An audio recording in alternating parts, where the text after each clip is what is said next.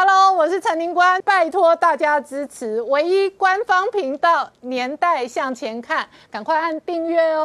欢迎回到《年代向前看》的节目现场，大家好，我是宁官，欢迎我们忠实观众跟粉丝朋友扫描 QR Code 订阅《年代向前看》YouTube 官方频道。我们看哦，北京六中全会今天落幕，那这一个媒体追踪哦，北京准备推二零三五中国模式，同时呢，在国际媒体上哦，开始猜测点名几个习近平的接班人，而且外传习近平可能拟定哦下一代的接班人。事实上哦，中南海的几代接班人当中。中哦，背后都有血淋淋的斗争血泪故事，而接班的战争哦，可能影响到政局的稳定。同一时间，在美国，一方面三十年来最高的 CPI 哦，使得金融市场现在戒慎恐惧；另外一个恐惧的是拜登哦，因为哦通膨飙高，事实上民调可能再度破底。而同时哦，拜习会即将在十五号视讯高峰会，外界也关心了台湾、香港、新疆的争议议题，双方会如。何攻防？同时哦，为了对中国秀肌肉，美军真的是也挺嚣张的。这一回合曝光了这张照片哦，直接要让大家算算上面到底有多少军机。而同时哦，另外一个全球金融市场关注的焦点在马斯克身上。他本来在推特上面哦做民调哦，说到底要不要卖一成股票，已经引发全球股市跟散户投资人的关注。没想到今天最新曝。光他真的声浪持股，而且真的卖的股票，而且他开卖之后的特斯拉跟全球的金融市场会有什么样的变化？我们待会儿好好聊聊。好，今天现场有请到六位特别来宾，第一个好朋友是透视中国研究员，同时是台大政治系荣誉教授明居正老师，大家好；再来是前雄山飞弹总工程师张成大哥，大家好；再来是财经专家朱月忠，大家好；再来是信传媒副总编辑段思杰，大家好；再来是吴杰，大家好；再来是黄创夏，大家好。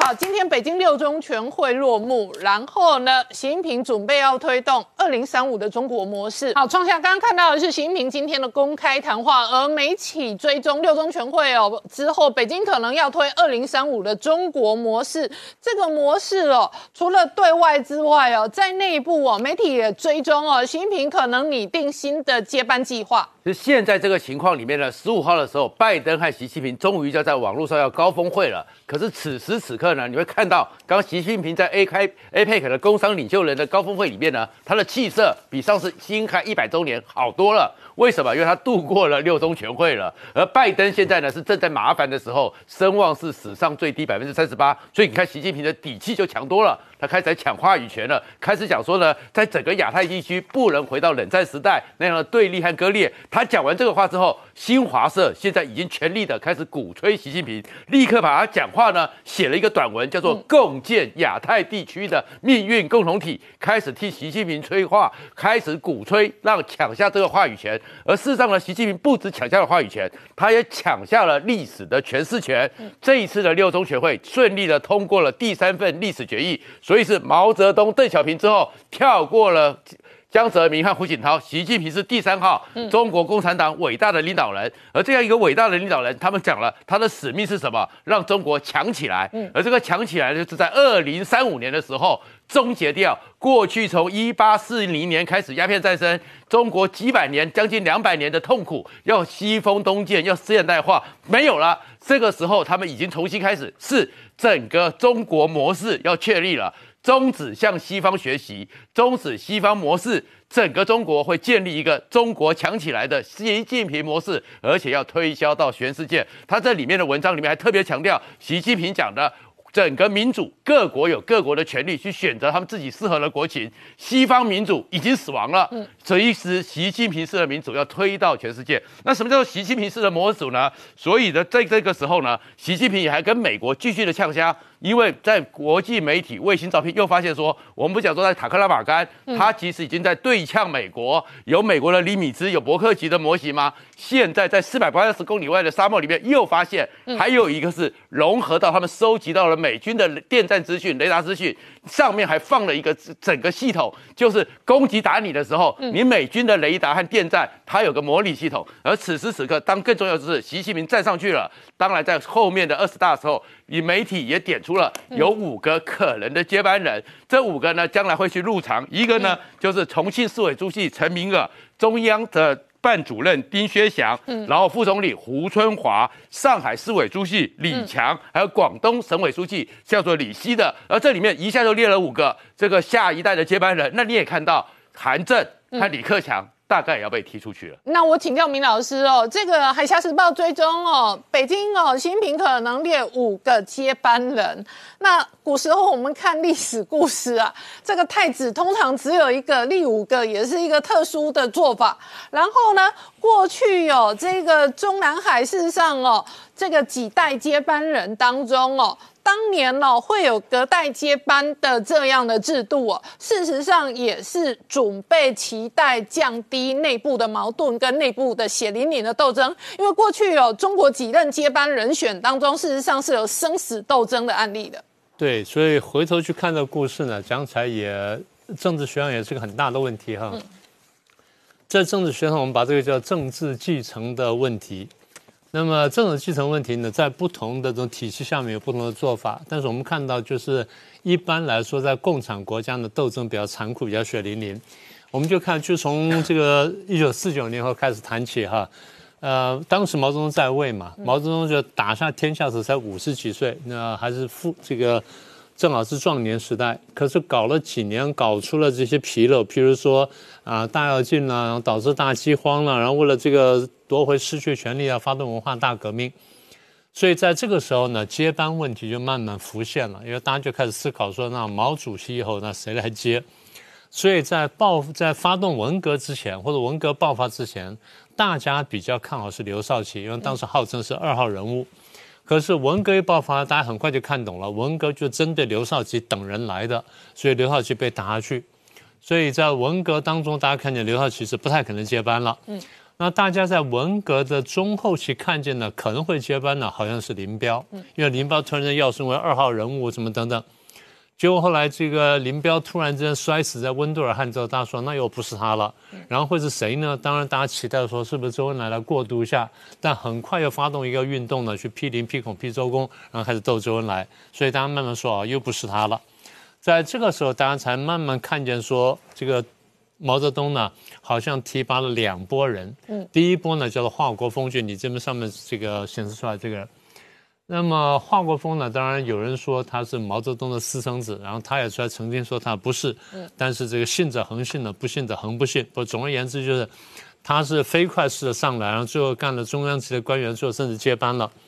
但是在同时呢，毛泽东提拔了四人帮，就是江青啦、张春桥、姚文元跟王洪文这些人，所以我们好叫做四人帮。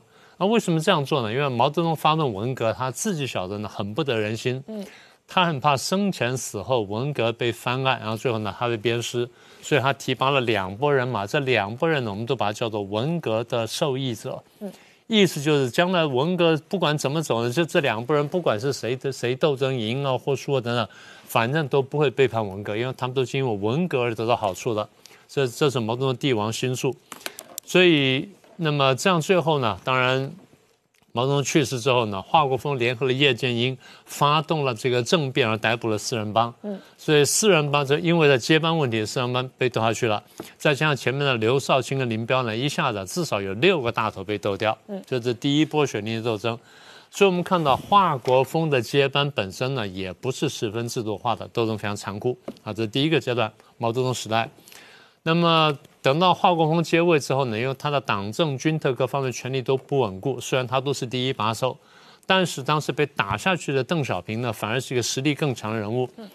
那共产党人对于夺权呢，都是很有一套的，所以邓小平在跌下去的时候呢，当时就苦苦写信哀求华国锋，讲了很多肉麻的话，再加上动员很多老干部呢帮邓小平讲话，华国锋挡不住他的压力呢，就把邓小平平反回来了。邓小平平反回来之后，几乎第二天就动手开始斗华国锋，斗了两年多，把他斗下去了。斗下去，同时呢，就提拔了胡耀邦干总书记，当时叫做叫做党主席，后来干了一年多就变总书记了。然后提拔赵紫阳干总理，同时呢，清洗四人帮的党羽呢，全国呢那个百万人呢被清掉了。所以我们可以看到，在其实共产党呢在建立政权之后，他意识到说制度化的重要性。嗯。所以他不是一九四九年建政吗？一九五六年，也就建立政权七年之后呢，他们开这个八大。八大就想说我们要制度化，要把这个人事啦什么什么制度化，但是制度化被毛泽东的文革呢一下就全部打乱了。嗯，等到这个华国锋被被打倒，邓小平上来之后呢，又重新推动制度化问题。他当时第一呢，整理了干部制度、干部队伍；第二呢，就基本上规定说，重要位置呢，基本上就是两任，不能有三任。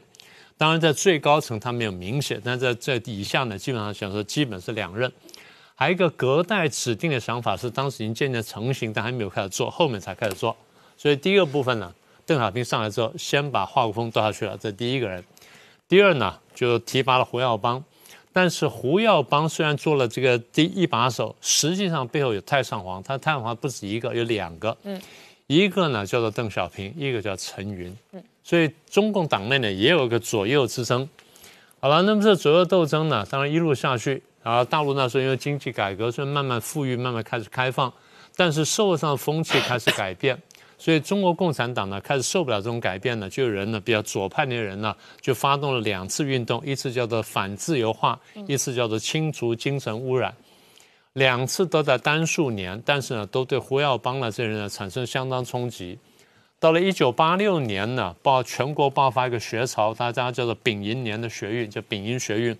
从合肥开始，在全中国的十七个一线跟二线大城市呢，都有上上万的学生在示威游行，声势非常浩大。大家可以想象，他们还喊出一些口号：要民主，要自由，要人权，反官倒，反腐败。所以口号一出来呢，震惊中南海，中南海觉得说这事情绝对不得不不能再继续下去。所以问题在哪里呢？问题就在于胡耀邦这个比较软弱的、比较右倾的，然后比较自由化倾向的这么个总书记，所以左派联手起来攻他。那邓小平呢，当时心思的转变，觉得说这个人也不太可靠，就决定说把他拿掉。所以邓小平出面召开了一个叫做党内生活会，要是叫人来了，他自己就躲开了。这个生活会呢开了大概五六天，然后在这会议当中呢，狠狠的去斗这个胡耀邦，胡耀邦没办法认错，然后最后承认说好，那我辞职。完了之后呢，走过场呢，开个政治局扩大会议，接受了所谓胡耀邦的这个辞呈，然后推举赵紫阳接总书记。赵紫阳要接总书记的时候，他当时很犹豫。赵紫阳说：“这个东西我不太擅长，我还是比较懂经济，是不是让我继续干经济工作？就是我继续干总理。”但是党你党内推你呢，你也不能不能够推掉。赵子阳回去跟幕僚商量的时候，我听见幕僚说，其实大家是反对的。总书记谐音叫总书去，嗯啊，所以迟早要出问题。然后你看前面这么多人都出问题，远的不要说了，近的你看一个华国锋，然后一个一个胡耀邦的，你最好不要接。但赵子阳说天命难违，所以我就硬了头接了。接下之后呢，我们先回来讲胡耀邦。所以胡耀邦呢是在党内生活会被逼辞职的，这个是不合党章的，他们自己都承认。所以后来开了会呢，勉强走过场，然后过去了。赵子阳上台之后呢，虽然他还是对经济感兴趣，但是呢，他还很快注意到说，我要继续推动经济改革。现在看起来最大障碍在哪里呢？在政治的束缚，嗯，政治体制束缚跟政治思想的束缚，所以必须突破。所以在党内呢，就推动说，哎，我们就要进行政治改革。但是他非常小心，他成立了一个小组去研究，搞了半天。那么研究小组里面有人呢，呃，相当活跃，叫温家宝。嗯，他就是后来的总理。那总而言之啊，这批人反正开了会，开了很多次会，然后慢慢做成决议，就推出个政治改革决议。他也字斟句酌的去跟邓小平报告，邓小平接受了。所以他当时真正就推动政治改革，虽然幅度非常小，但的确是开始了。那虽然是推了政治改革，但赵子阳仍然脱逃不开这胡耀邦的命运。也就是说，党内左右斗争的氛围还在。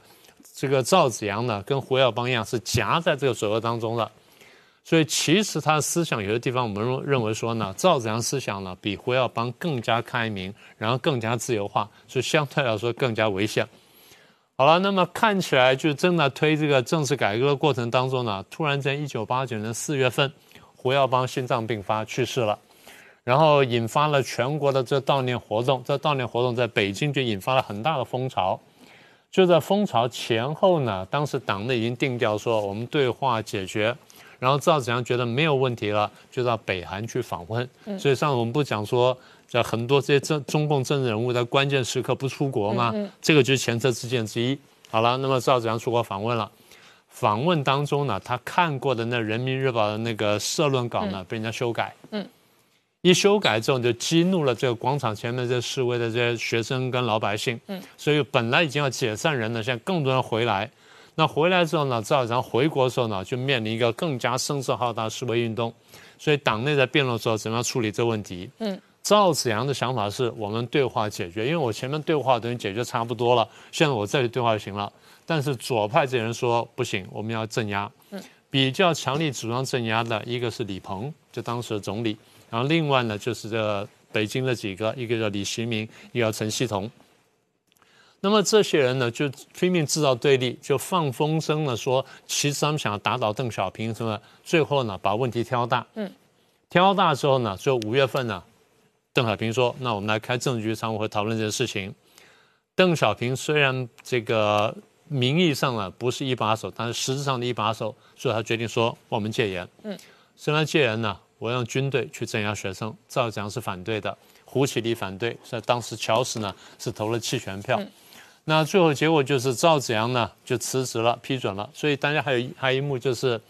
他在辞职的当天就坐车到了天安门前面，拿着大圣功跟大家讲说：“我们来晚了。”那么辞职是合法的，但是呢，他后来被软禁了十几年，软禁之后去世。所以赵子阳的下台呢，呃，或加上前面胡耀邦下台呢，不是废太子，嗯就是我们前面讲过的夺门之变，也就邓小平呢亲自提拔两个人，又亲自拔掉人，也亲手破坏了他所建立的制度。好，我们稍后回来。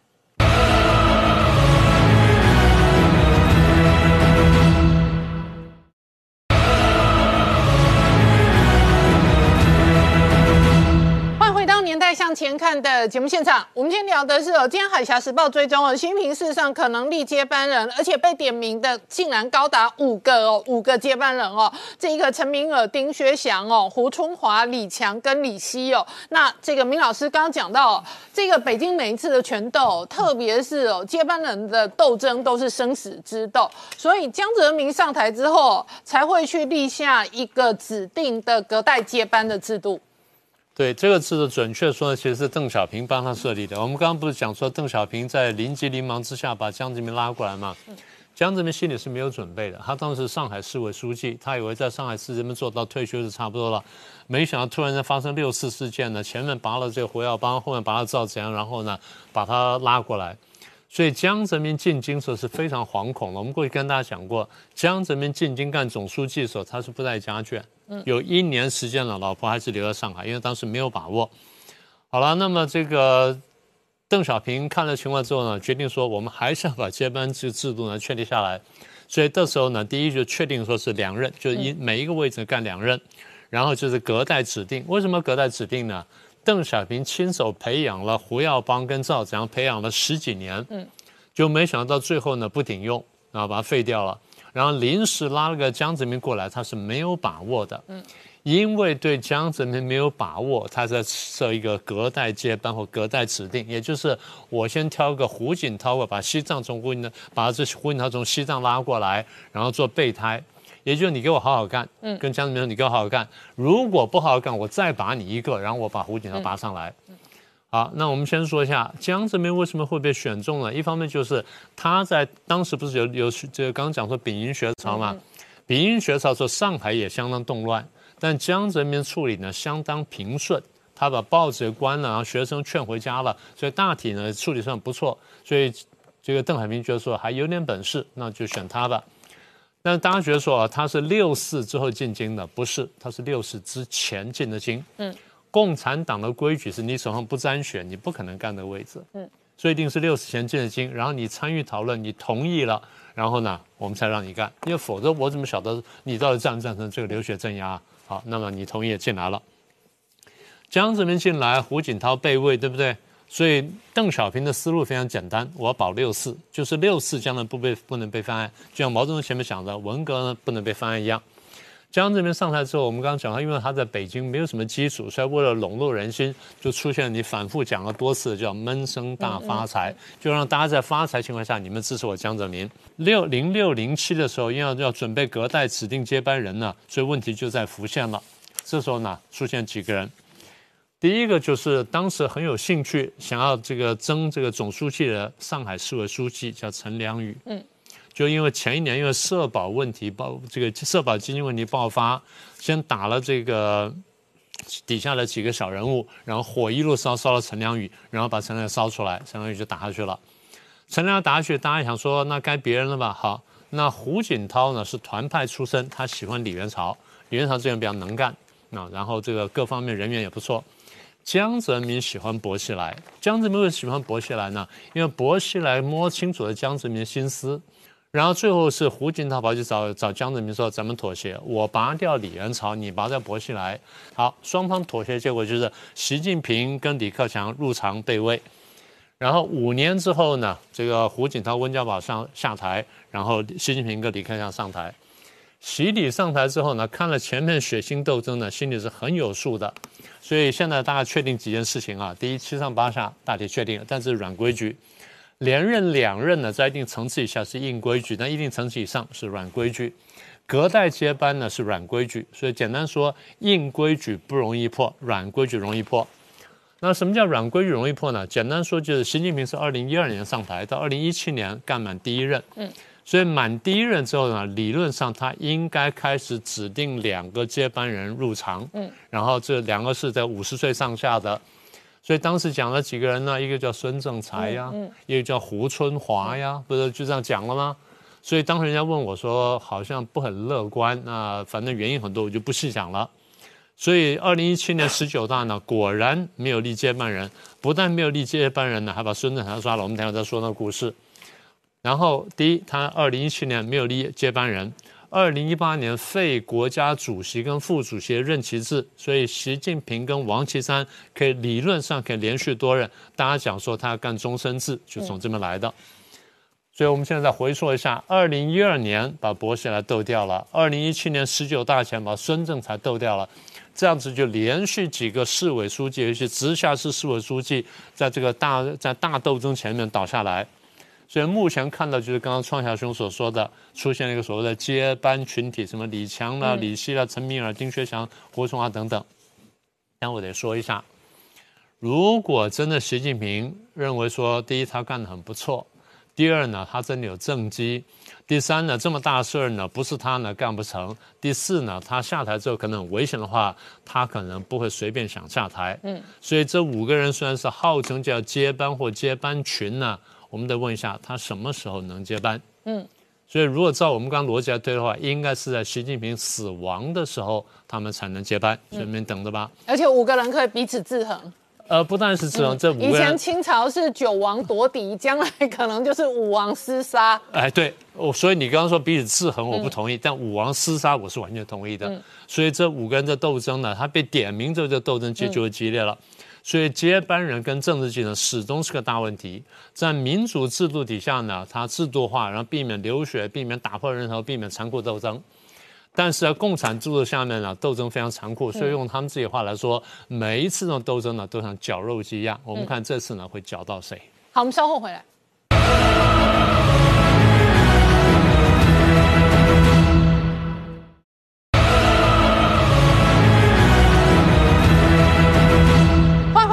向前看的节目现场，我们今天聊的是哦，美军事实上哦，真的经常秀肌肉。最近这一张照片在网络上疯传了，直接秀给大家看了，在南海的这一个卡尔文森号的航空母舰上面，给大家算算到底有多少军机。对，美国国防部公布的这一张卡尔文森号的一个空拍的平面照啊，那这个推文里头还特别要这一个读者去，是不是能够数出哦上面到底有多少架的军机啊？那这张照片拍的非常的清晰哦，其实我自己也数一数哦。上面基本上呃我们看到 F 三十五 C 哦最新上面部署的这一个呃逆中战机哦。呃，总共有六架，那它本来进驻的连队是十二架啊。那在建岛周边，你就可以看到三架，另外还有包含我算了一算，大概有二十七架的 F A 十八 E F 大黄蜂战战机，那中间可能还包含这个 E S 八 G 的这个电战机哦。那还有另外还有像 E two D 的预警机有三架，那正常部署来讲是四架。那换句话说，就基本上来说，呃，一个正常的配属全配来说哦，这样一艘尼米兹级的航母，大概约莫有七十到八十架的战机，中间 F S 八 E F 大概有四十八架，四个这一个中队哦。那像再加上如果说 F 三十五 C 十二架的话，其实你会发现有部分的战机似乎不在甲板上面啊。那它在哪里？第一个，它可能在空中进行战斗巡弋，特别是有一架 E two D 的预警机不在哦，表示在空中进行这个空中的预警管制哦。那另外有这个可能为数一定数量的这个 F S 八配合 F 三十五 C 也在空中战斗巡弋。那同时哦，甲板下面你看不到的机库里头也有这个战机在维修哈。所以它整个看起来似乎没有全配，但是有部分其实就是在执行战备任务。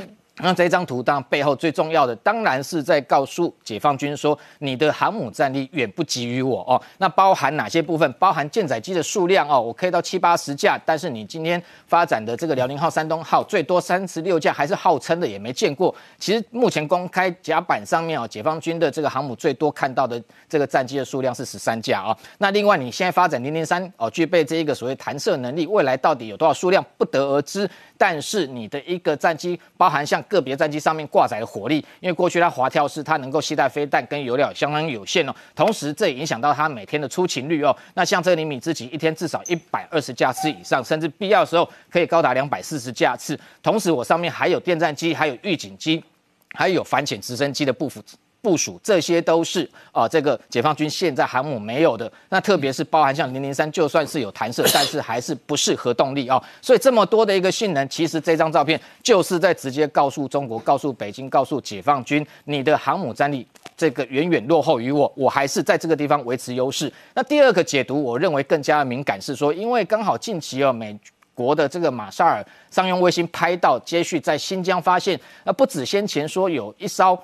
这个可能是仿造尼米兹级或福特级的哦，下面铺设轨道的这样的一个航母的模型之外，在大概接近五百公里之外，又发现第二艘哦，而且它的一个比例哦，可能比前一艘呃还要大，大概有一百七十三公尺长哦，但是尼米兹级的一半哦。那这个距离五百公里，其实我个人解读是认为说。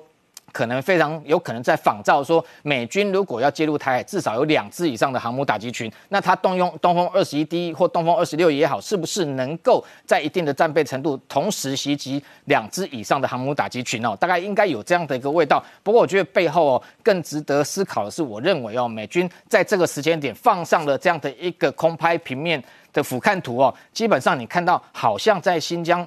沙漠的美军航母一样，一个在沙漠，一个在海上。我觉得美军直接就是在告诉解放军说：“我的航母就在这里，不怕你看。第一个，你敢打吗？第二个，你打得到吗？”哦，我觉得这个是可能对解放军来讲，他会觉得美军根本就是在挑衅我了啊。不过这个部分，我觉得基本上来讲，在沙漠打用这样的一个中程的反舰弹道飞弹，跟在海上打。绝对是不一样的一个条件环境哦。就算他用机动式铺设轨道，可以袭击到美军的航母，但是我们知道这一个。东风二十一 D，即便是要袭击美军在海上，特别是大洋上面部署的这样的一个机动中的一个航母，海上的一个天候条件，包含温度、湿度哦，包含能见度，都会影响到这样的一个飞弹的一个性能跟它的精准度哦。所以这个部分，我认为美军当然最后也在强调说，我不畏惧你的东风二十一的一个反舰飞弹，同时我也不会退出南海。还有另外，他也在部署维吉尼亚级的潜舰，甚至先前海狼级或者是二亥二级的战略核潜舰，还有包含像。这个洛杉矶级的潜舰也在这个地方装载 Mark 四十八重型鱼雷，这些动作都在告诉解放军，你要对我进行反介入作战，你或许可以掌握到我航母的行踪，在水面上你卫星拍摄得到，但是我的潜舰在水下活动，你的反潜能力是不足的，你没有办法掌握情况之下，对它就有一个反反介入的一个作战能力。好，那我请教张成大哥哦，美军一方面秀肌肉的同时哦，另外一方面也很关心哦台湾的自我防卫能力。那国防部这一次的相关报告当中提及的也解构了，中国可能攻台的六战力。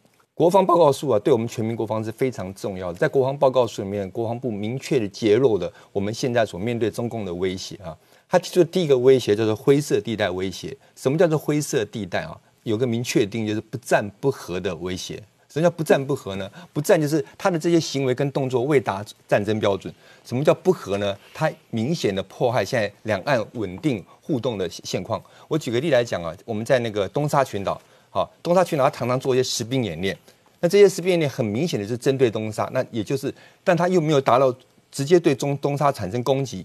不战不和。另外一个更明显的，就是在我们西南空域的所谓的老台的飞飞机的行呃飞机老台的行为，它也的确是不战不和的行为。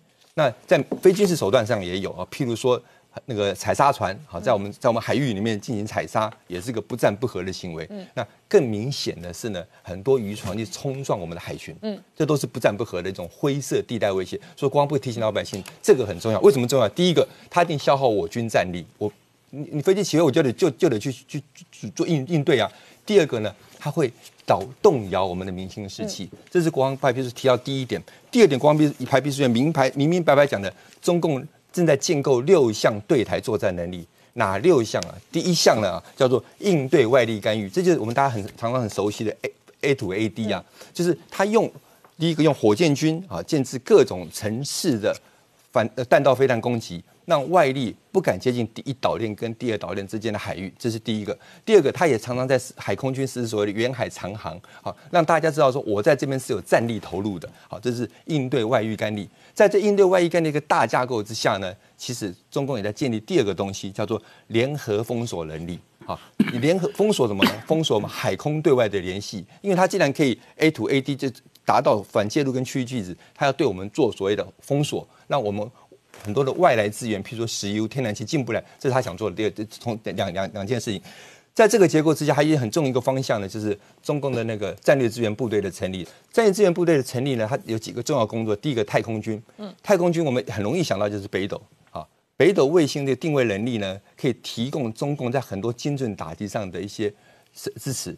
第二个呢，就就是他们要建立叫做资讯优势，好，就是包括网军资讯战之外，更重要的他们要建立他们联合直管，就是联合作战的能力。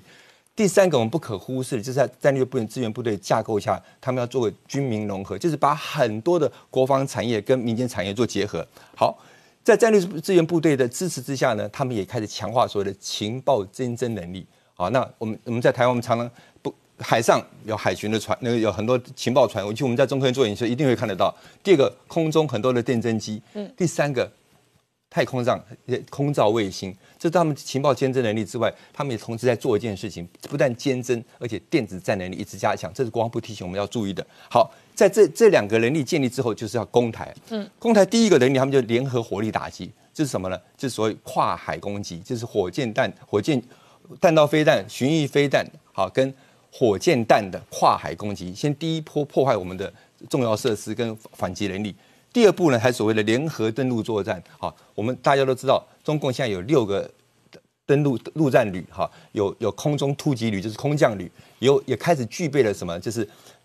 机降的，是直升机机降做机动机降的能力，五支十跟米十七的那个出海，在等我们到那个那个西南沿岸出海，它就在展示他们垂直作战力。它不但对我们东沙产生威胁，其实它将来它那个续航能力是有可能直到台湾本岛的。好，这是国防部所截住的说有可能的威胁。好，我们稍后回来。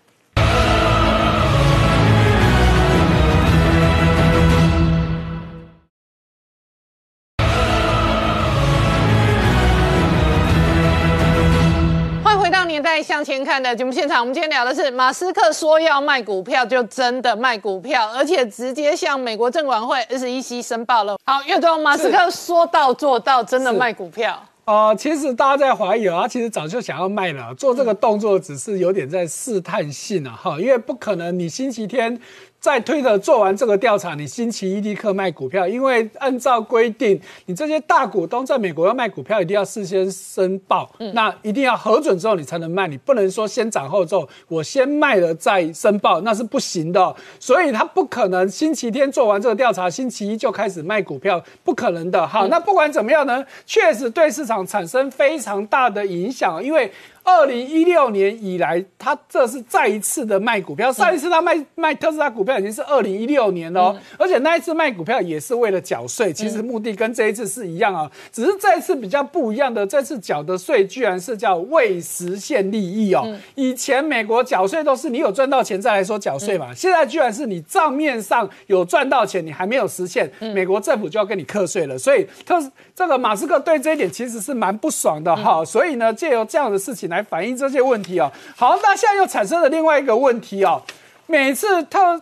这个马斯克在他的推特上面讲了一些事情，都对市场产生非常大的震荡。嗯，所以现在传言说他发推特的时候要先经过律师核准。真的，全世界绝无仅有哈。那这到底是真的还是假的？我们是不知道啊。因为就有美国的媒体就清点哦，过去几个比较重大影响市场的。好，最近呢就是这个赫子要买他们的车子的事情哦。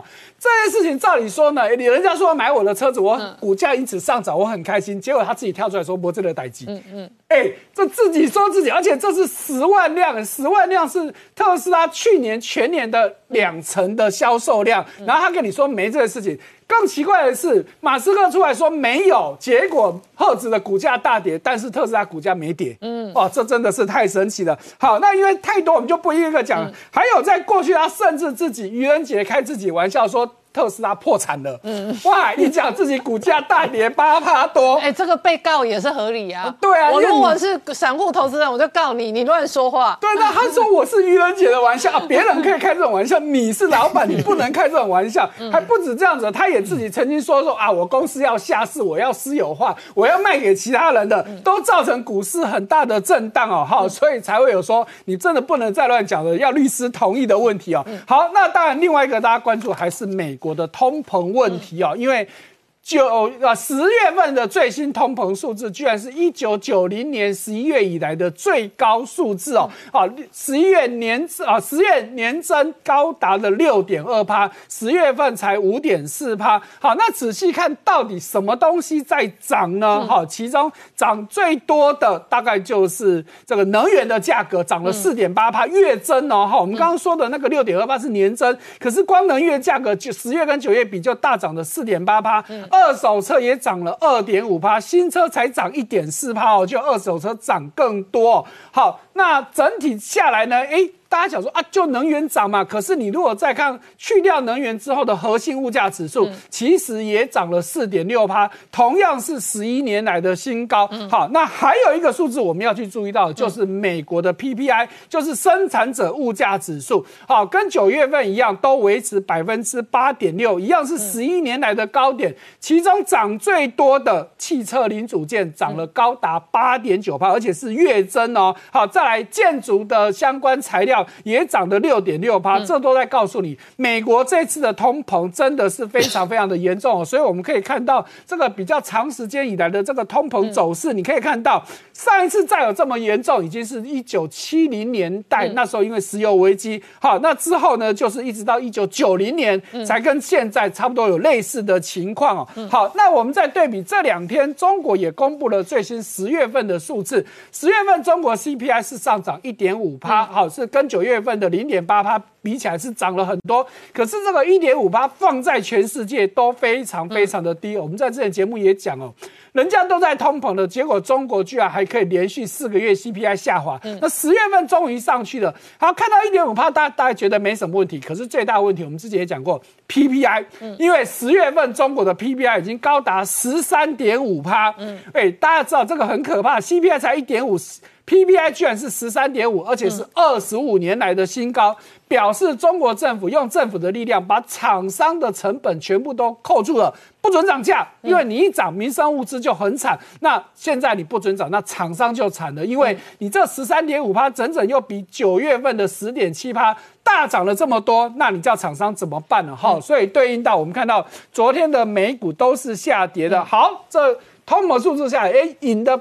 拜登总统也出来讲话了，哈，第一个他说，哎呀，真的终于承认这个通膨真的是很严重的问题。所以第二个说，那就更要赶快加速，让我的这个大基建法案赶快通过吧，因为大基建法案通过就可以降低成本。嗯真的吗？哈、那也许长时间来看会降低成本，可是短时间因为你的大基建需要采购原物料，其实更是把通膨往上推升的一个动力哦。好，那拜登不止做了这件事情，他还去拜访了一些港口、啊，因为我们美国塞港太严重了。对，美国塞港太严重哦，所以他到马里兰州的巴尔的摩港去参访哦，哈、就说哎，也是有钱要赶快让这个大基建法案通过吧，因为美国的港口也好，机场也好，甚至道路桥梁桥梁都很落后哦。因为之前有人讲哦，你不要以为美国是强国，这些公共建设真的是比第三世界国家都还要不如，所以呢，拜登赶快再次的推销这些事情哦，哈，因为。这个法案过了之后呢，就会有两一百七十亿是用在港口建设，那两百五十亿会用在机场建设。好，那当然可能对长时间来看，当然对目前的通膨会有帮助。好，我们稍后回来。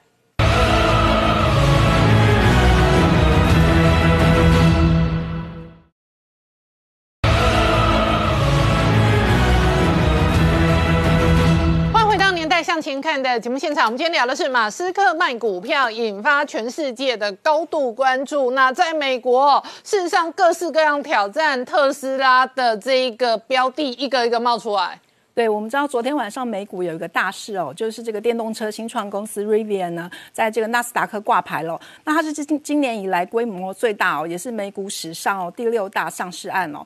那这个 Rivian 的大股东哦非常重量级哦，就是这个亚马逊电商哦。那因为大股东口袋深嘛，所以就被认为是呢特斯拉的劲敌之一哦。那亚马逊不但宣布呢要持股二十趴哦，而且已经下了十万辆这个电动货车的订单哦。那其实呢，Rivian 还在亏钱哦。上半年就亏了十亿美元哦。那之前马斯克呢就曾经亏他说哦，啊你的市值有好几百亿美元哦，怎么连一台车子都没有看到哦？不过呢，他在九月哦已经正式的推出了第一款的电动皮卡车哦。为什么？然后比这个通用跟特斯拉的速度还要快。那为什么皮卡车这么重要呢？因为在去年呢，美国市场呢就有五分之一的车子是皮卡车哦。哦，对，所以我们可以知道这个车型哦，在美国是非常的重要哦。那我们再来看到它的股价哦，其实呢，它的发行价是七十八美元嘛，但是它昨天收盘呢就已经站上一百美元了。那它的估值已经来到八百六十亿美元了，那也已经超过这个通用的市值哦，然后包括这个福特的市值也超过了哦，所以表现呢非常的不错哦。它还没赚钱，它股价已经一百多块美元。对对对，我们知道新创感人新创的事业就是这样。对，那我们看到这个特斯拉呢，在这个中国的进口博览会上面呢、它把它的这个上海超级工厂呢搬到现场去喽。就是你观众呢，只要沿着它这个展示台哦绕一圈呢，你就好像看到这个上海超级工厂来参观哦。他第一次这个秀了他的白车身啊，然后包括压铸啊、冲压啊，然后焊装等等哦，他就让你看他这个车子是怎么做出来的哦、但是呢，有一个重点哦，值得留意。特斯拉说呢，希望在不久的将来哦，中国制造的车型哦，可以百分之一百的在地化生产，哦而且甚至希望哦，未来能够看到中国团队独立设计制造出来的特斯拉车型哦，能够在中国的公路上面奔跑哦。哦所以这就表示呢，它会向中国的市场试出更多的技术哦。嗯，那福斯呢，其实在电动车呢也相当的积极哦。最近呢，它就出了一款哦，售价压在两万美元、两万欧元哦，然后新台币大概是六十四万元的入门电动车。就画面上这一款，这一款售价是两万欧。对，那市场就认为哦，它其实也是要跟特斯拉正面对决哦，所以才会推出这种售价的车子哦。那我们可以看到哦，它的外形哦，非常的这个科技哦，然后现代感哦。那其实它的车长哦有四公尺哦，所以呢，它的内装也是非常的宽敞哦。那当然它的那个外观哦，就是非常的时尚哦。那它的它也是推出这个座舱零按键的设计诉求哦。我们知道现在这个有按键已经不流行了，什么都要用触控的哦，才是最先进的哦、然后呢，它的续航力也可以来到四百公里哦。所以呢，外界一般推估哦，这个车子可能二零二五年哦就可以亮相了。那最近呢，我们又看到一款很厉害的车子哦，就是这个 Robo Race 哦，这个赛车呢，在英国赛车跑道缔造了。金世世界纪录哦，它的极速达到了两百八十二公里。你看到这个画面上哦，它跑的真的非常的快哦，而且重点是它是一台没有人驾驶的自动驾驶的电动车哦，这非常的了不起哦。因为我们知道，其实呃，目前世界上跑车最快的是这个 Bugatti，极速是四百九十公里。当然，它这个跑两百八十二跟四百九是。小巫见大巫，但是一个是有人驾驶哦，一个是没有人驾驶哦，所以这个真的蛮惊人的。那另外呢，我们来看这个可爱的小车子哦，就是这个法国雪铁龙哦，它今年也开始量产了这台呃迷你的电动车哦，嗯，呃，因为它它这个非常外形非常可爱，然后价格非常亲民哦。它只要二十三点五万台币哦，哇，这么感人哦，对，很感人，对不对？这边我们都很想要，所以最近在欧洲呢，就成为这个开箱的热门话题，很多人买了，年轻人买的车子，他就要开箱嘛。那其实它车身真的非常的小，它长度只有二点四公尺，所以是不是真的非常看起来像个小玩具这样？对，那因为它很小，所以它它连中控液晶荧幕都没有哦，因为空间小就要舍去一些功能了。但是呢，车主还可以把手机当成车机来操控哦，那你可以利用这个 A P P 来控制。这个车子哦，那更重要的是，它只要透过家里面这个两百二十伏特的插座，插三小时哦，你就可以充电完成。所以它充电很方便。对，就是家里插头插进去，所以对，相信这个未来哦，会非常的有吸引力哦。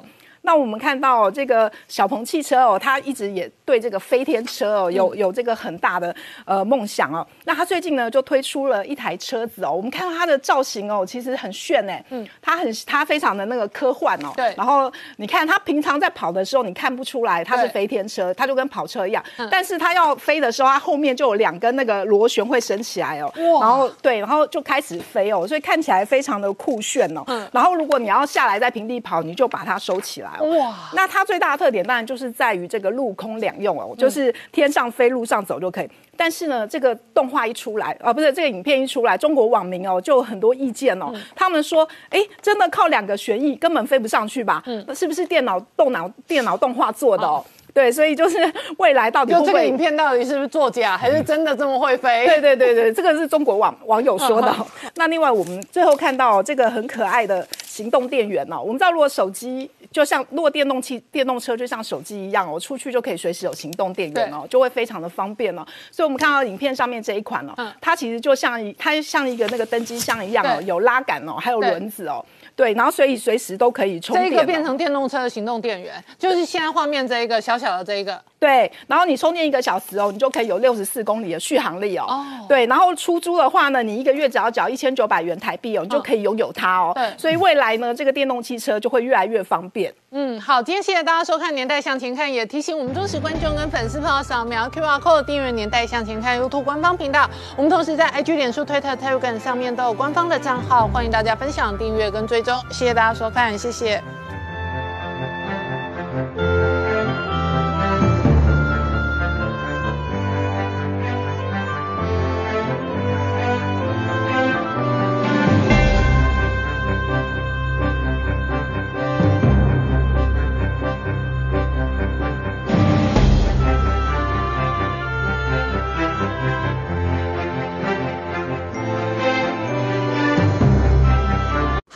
是陈林官，拜托大家支持唯一官方频道《年代向前看》，赶快按订阅哦。